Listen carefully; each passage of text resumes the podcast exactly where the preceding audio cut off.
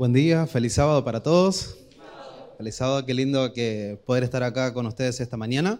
Eh, saludo también a los que están mirando la transmisión, que veo que tienen una linda, una linda performance ahí de transmisión, muy linda las imágenes y demás, y me gusta mucho eso.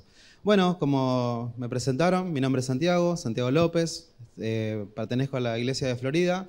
Eh, principalmente mi actividad, por así decirlo, que aporto, por así decirlo, a la iglesia, y me gusta mucho esa actividad, es el Club de Conquistadores, digamos, es donde eh, me gusta dedicar el tiempo a los chicos y, bueno, realizar muchas actividades.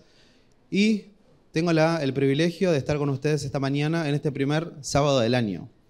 Eh, siempre, creo que durante toda la semana hemos visto amigos, familiares y demás decir feliz año, feliz año, feliz año y tener muchos deseos. Y también creo que nos, empezamos a proyectar, por lo menos personalmente yo lo hago, a establecernos objetivos y metas, ¿no? Creo que es el momento donde hablábamos de hacer ese balance del año y poder proyectar qué es lo que nos va a deparar este, este año y las próximas actividades que tengamos. Y creo que pensamos a nivel familiar, a nivel personal, a nivel laboral, a nivel estudio. Digamos, hay muchos aspectos en nuestra vida donde empezamos a enfocar esos objetivos. Y esto se, los digo porque, bueno, justo tenemos el primer sábado del año que quiero compartir con ustedes. Les quiero desear un, feliz año y que podamos dedicar eh, lo mejor que tengamos de cada uno de nosotros para la iglesia, para la familia, como ustedes mencionan, la familia de Olivos, y poder dedicarlo mejor para el Señor. Creo que así como lo estamos eh, pensando en diferentes aspectos, no dejemos de lado la casa de Dios y todo lo que Él tiene preparado para nosotros. Y hoy venía a traerles, a contarles una, noticia. Creo que en nuestras reuniones familiares, con amigos o en, la diaria, alguna vez les han dicho, tengo dos noticias para comentarles, una buena y una mala. No sé si alguna vez se lo habrán dicho, espero que no ser el único que haya recibido ese comentario. Y ahí está el team. ¿Cuál es el team que recibe, que primero quiere recibir la noticia mala y el que quiere recibir primero la noticia buena? A ver, team de noticia mala primero. Bastantes, bastantes. ¿Y team de noticia buena primero? Son poquitos. Entonces como que primero queremos, dame lo malo y después me quedo con lo bueno y bueno. Pero yo esta vez, esta mañana, voy a ir por lo bueno. Lo malo lo vamos a dejar un costado y quiero contarles una noticia, un mensaje que tiene para nosotros, que tiene el Señor para nosotros. Y los quiero invitar a buscar en Apocalipsis capítulo 21, versículo 5.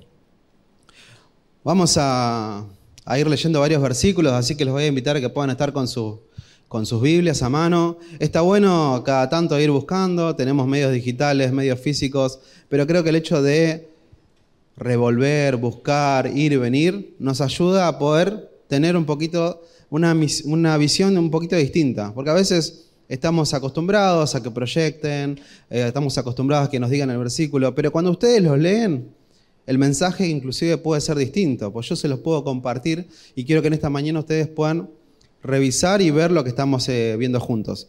Entonces, vamos al, eh, dijimos Apocalipsis, capítulo 21, versículo 5. Y dice lo siguiente, el que estaba sentado en el trono dijo, yo hago nuevas todas las cosas. Y la última parte del versículo dice, me dijo, escribe porque estas palabras son fieles y verdaderas. Creo que este es un lindo mensaje, es una buena noticia, donde dice, yo hago nuevas todas las cosas. Y esta semana, cuando empecé con mis objetivos a nivel personal, de bueno, hacer ejercicio, etcétera, etcétera, uno se pone muchas cosas. Me acuerdo que estaba en el gimnasio y vi una noticia que me impactó. Yo me quedé como, wow, o sea, ¿somos conscientes de lo que está pasando en el mundo? Había un titular de, no sé si era el, qué, medio que decía, pero el titular decía, em, con todo esto de la guerra que está ocurriendo en Israel, en Palestina, todo lo que es en aquel lado, dice, están enviando a matar a cristianos y a, judíos. Entonces como que me chocó esa noticia. Dije, wow, lo, lo, que estamos viviendo de poder leer un titular que ha pasado que muchas personas lo habrán visto, lo habrán leído, siguieron su rutina, es una noticia más.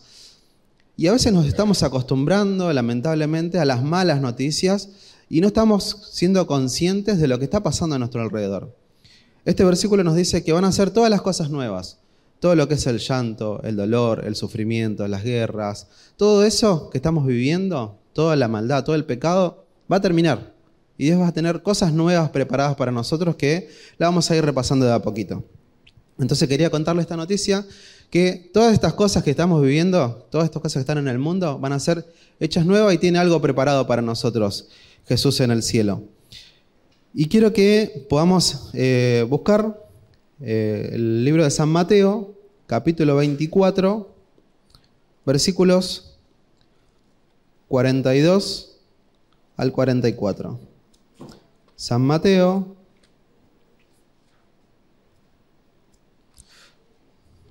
Si hago alguna pausa en el medio, no es que estoy nervioso ni nada, trato de calmarme porque suelo empezar a hablar, hablar, hablar, hablar y quiero tratar de tomarme el tiempo de poder compartir bien el mensaje con ustedes en esta mañana. San Mateo, capítulo 24. Capítulo 24, versículos 42 al 44. ¿Alguien desea leerlo? ¿Sí? Compártelo.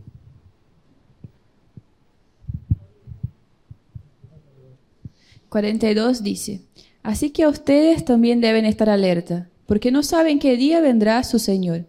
Entienden lo siguiente, si el dueño de una casa supiera exactamente a qué hora viene un ladrón, se mantendría alerta y no dejaría que asaltara su casa. Ustedes también deben estar preparados todo el tiempo, porque el Hijo del Hombre vendrá cuando, menos lo espere. Muchas gracias por compartir. Este es un versículo que nos dice que tenemos que velar. No sabemos el día ni la hora. Dice que la segunda venida vendrá como ladrón en la noche.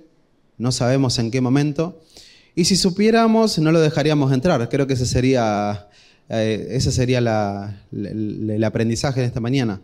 Entonces es importante saber que no sabemos el momento, cuándo llegar, pero tenemos que estar atentos, velando, preparándonos para ese momento. No sabemos cuándo, no sabemos cuándo va a llegar, pero tenemos que estar preparados. A veces nos acostumbramos, lamentablemente, a decir, llegará, llegará, llegará, llegará, y vemos que las cosas pasan y hasta inclusive podemos hasta desanimarnos porque vemos que cada día es igual, es un día más, siguen siendo los mismos problemas, los mismos éxitos, los mismos logros, los mismas, las mismas tristezas, es como que ¿Cuándo va a llegar? Entonces, los invito a, en esta mañana a poder renovar esa esperanza y confiar en que Jesús va a venir por segunda vez. Lo dice, es una de, los, las insignias que tenemos como adventistas del, del, séptimo día.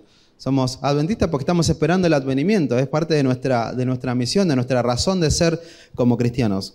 Y algo muy importante, que inclusive, bueno, lo estuvimos repasando en las lecciones del, del trimestre pasado, en capítulo 24, versículo 36, nos dice,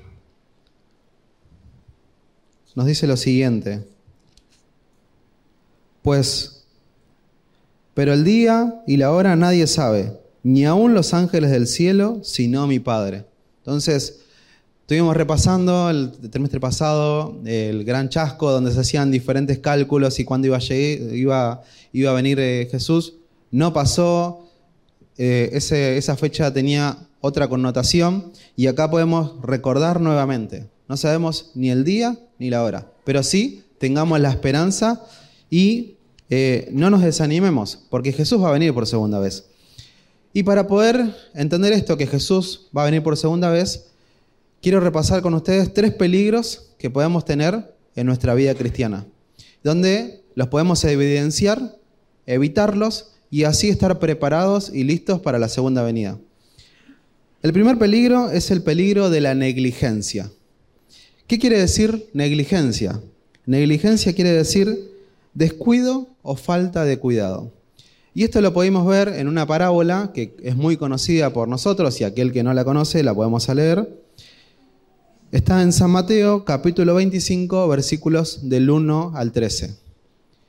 Y acá nos habla de 10 vírgenes, 10 vírgenes que estaban esperando al novio, cinco de ellas prepararon el aceite, cinco de ellas no. Lo voy a leer eh, eh, el texto y vamos a ir repasando y desmenuzando algunas cositas de esta cuestión y entender el peligro de la, negligencia, lo que no deberíamos hacer y evitarlo. Entonces el reino de los cielos será semejante a diez vírgenes que tomando sus lámparas salieron a recibir al novio.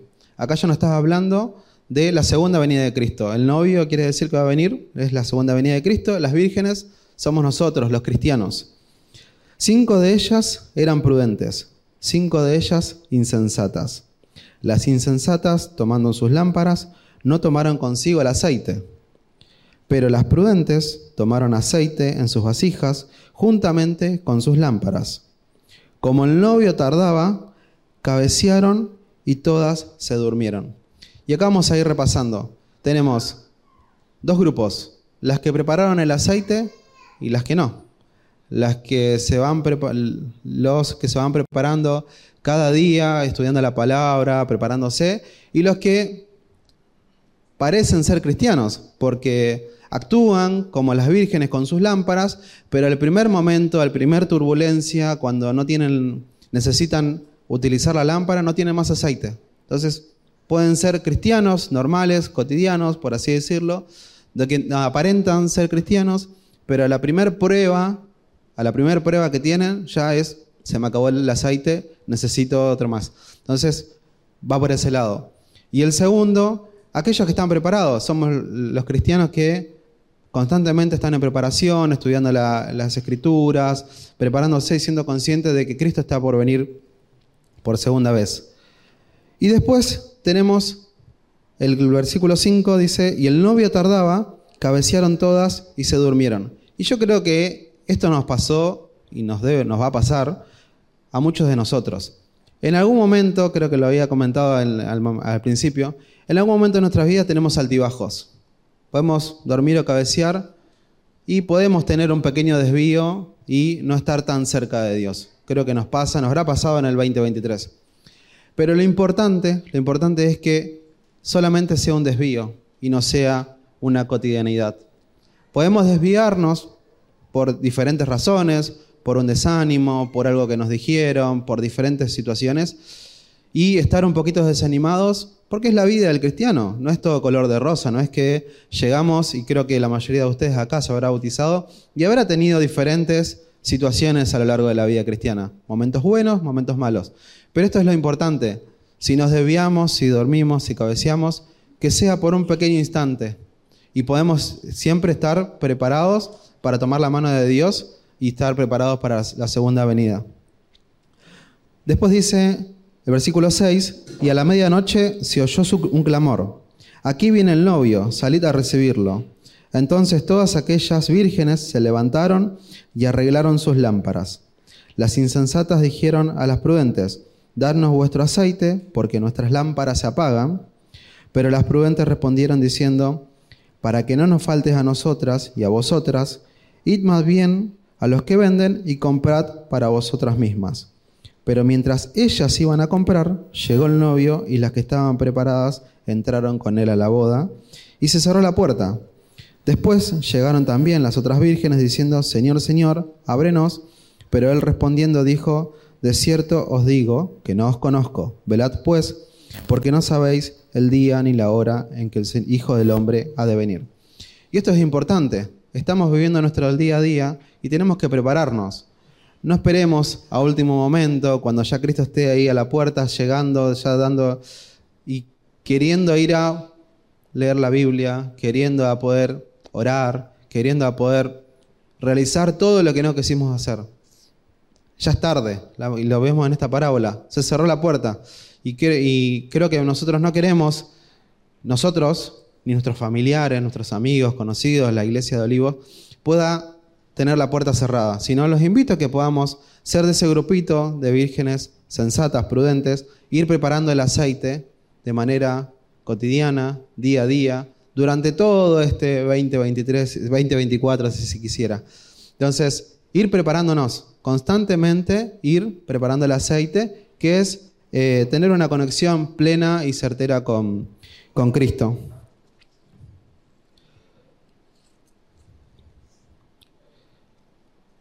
El segundo peligro que les quiero comentar en esta mañana es el peligro de la inconsecuencia. ¿Qué quiere decir la inconsecuencia?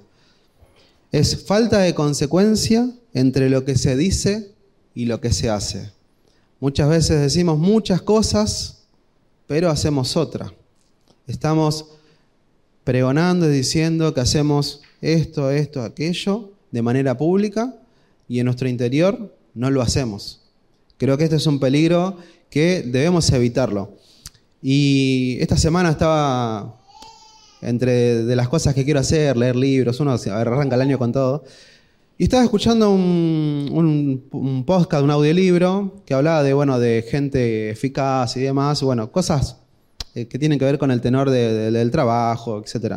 Pero lo que me llamó la atención es que un consejo que daba este autor para lo que es eh, la performance empresarial y demás, hablaba de la inconsecuencia. O sea, decía, el consejo que daba era de que sean conscientes entre lo que dicen y lo que hacen. Porque ustedes, y creo que pasa hoy, lo podemos ver, en, por decirlo, en la política, donde vemos una persona que dice algo y después lo vemos haciendo otra cosa y ya están todos criticándolo. Y eso, es muy interesante, porque la inconsecuencia también nos va como cristianos. Nosotros tenemos que elegir de qué bando somos. ¿Somos blancos o somos negros? No hay grises, los dice en la, en la palabra de Dios. Entonces los invito a que podamos ser consecuentes entre lo que decimos, lo que estudiamos, lo que cantamos, lo que hablamos, eh, con lo que hacemos. Y vamos a buscar eh, un versículo cortito donde está en Lucas capítulo 17, versículo 32, y acá Jesús nos, nos hace recordar de la mujer de Lot. En Lucas capítulo 17, es un versículo cortito, pero vamos a ponernos en contexto. Lucas capítulo 17, versículo 32, nos dice, acordaos de la mujer de Lot. Contexto, ¿quién era Lot? En el Antiguo Testamento, recordamos, Sodoma y Gomorra, había mucha maldad en ese momento y Dios envía una destrucción divina, por así decirlo, de la ciudad. Les avisa con tiempo a Lot y a su familia de que deberían huir y escapar de ese lugar porque esa ciudad iba a ser destruida.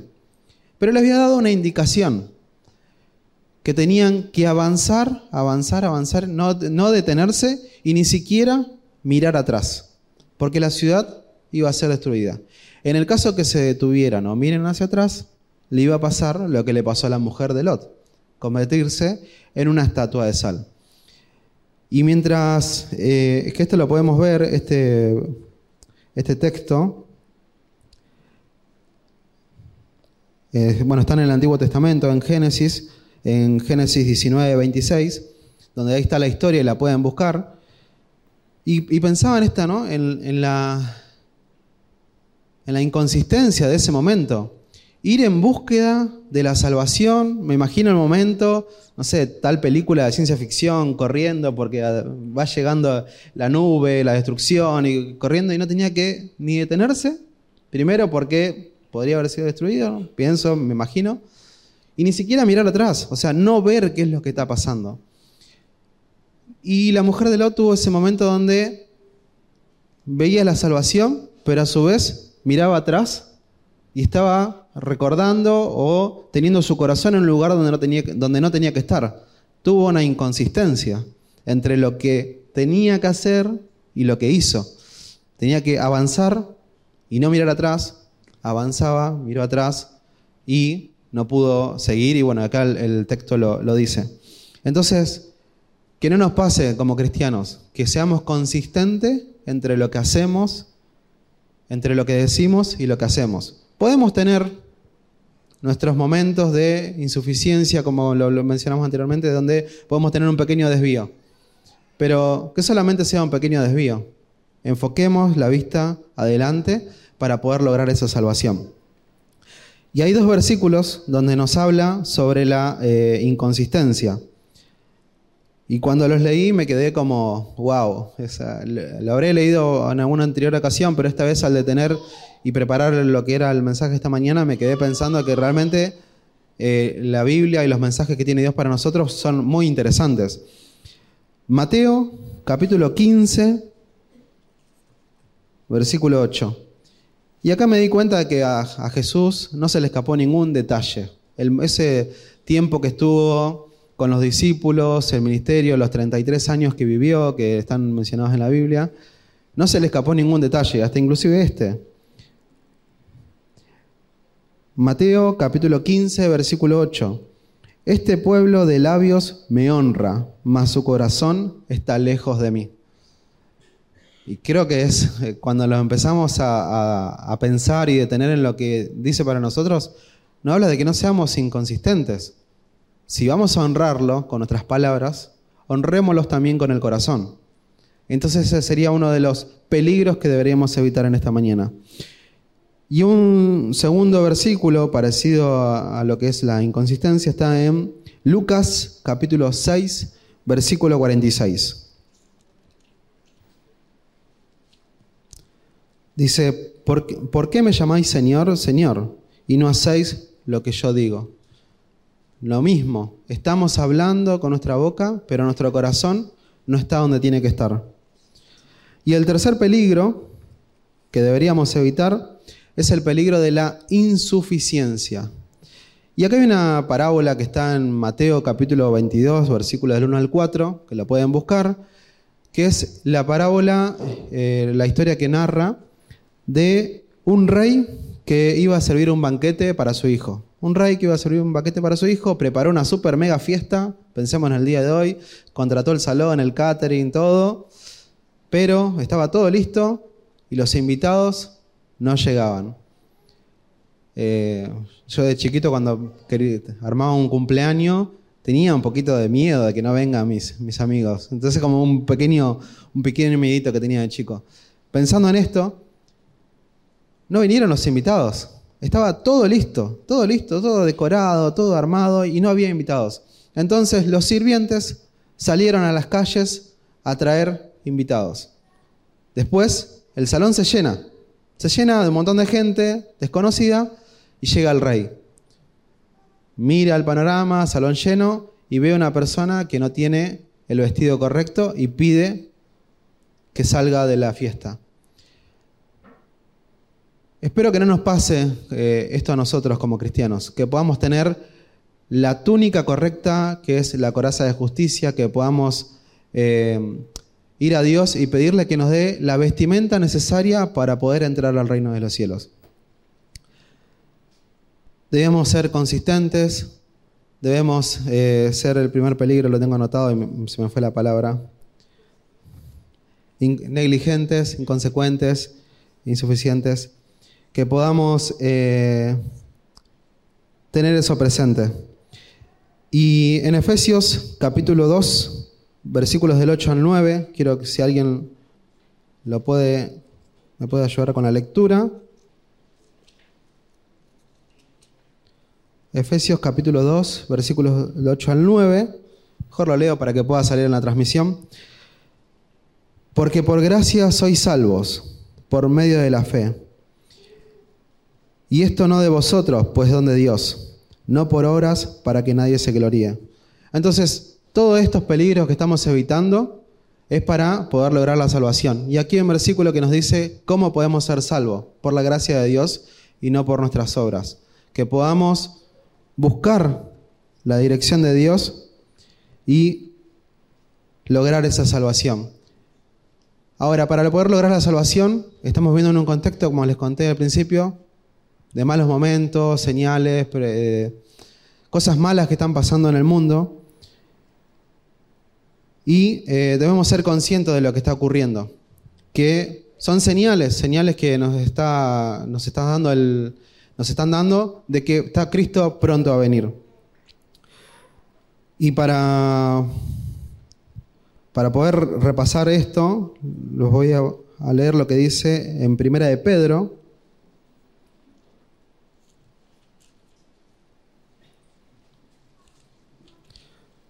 Primera de Pedro, capítulo 4, versículo 7. El fin de todas las cosas se acerca. Sed pues sobrio y velad en oración. Hay muchos mensajes, muchas señales que están eh, enunciadas en Mateo y a su vez también nos dice Pedro, el fin se acerca. Sed sobrio, sed prudentes, ser conscientes, buscar en oración de que Cristo está pronto a venir. Y hay dos lindos mensajes que me gustaron mucho, que la verdad que son, son muy lindos, que están en, en Apocalipsis. Apocalipsis capítulo 21, versículo 4, y dice lo siguiente. Enjugará Dios toda lágrima de los ojos de ellos, ya no habrá más muerte, ni habrá más llanto, ni clamor, ni dolor, porque las primeras cosas ya pasaron. Ese es el primer, la primer, eh, el primer mensaje hermoso que tengo para compartir esta mañana. Y en Apocalipsis 22, capítulo 5, dice, allí no habrá más noche, no tiene necesidad de luz de lámpara ni de luz de sol, porque Dios el Señor los iluminará y reinará por los siglos de los siglos. Tenemos un mensaje súper lindo, tenemos promesas realmente muy hermosas en la Biblia. Y les quiero contar una pequeña, cortita historia. Resulta que había un jardinero que trabajaba, vamos a ponerlo en contexto actual, estaba trabajando en un club náutico acá de la zona, y el jardinero tenía encargado un, un lote para poder cuidar el jardín. Porque había un empresario con mucho dinero, entonces eh, tenía mucha, mucho, mucho terreno y tenía que cuidarlo y ponerle todas las flores a vida por haber, súper lindo. El jardinero se encargaba de cuidarlo todos los días. En el lapso de cinco años, el dueño había ido cuatro veces a visitar a ver cómo estaba ese jardín. Entonces eh, uno de los empleados de ahí del, lugar le, habla con el jardinero y le dice, que tenía muy lindo el jardín y por qué eh, se encargaba de cuidarlo todos los días, si era que el dueño había venido en cuatro o cinco ocasiones. Y dice, vos estás constantemente preparando el jardín pensando que el dueño va a venir mañana. Y realmente que en los últimos cinco años vino cuatro veces.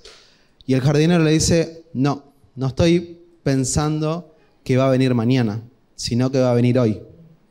Entonces, con este mensaje y con esta pequeña, breve eh, historia, los invito a que podamos pensar en eso, en que prepararnos no para el mañana, sino prepararnos para hoy.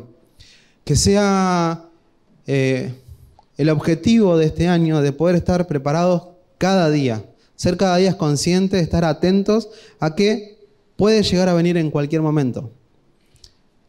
Si lo pensamos de una manera, hasta inclusive te da como un poquito de ansiedad, pienso, ¿no?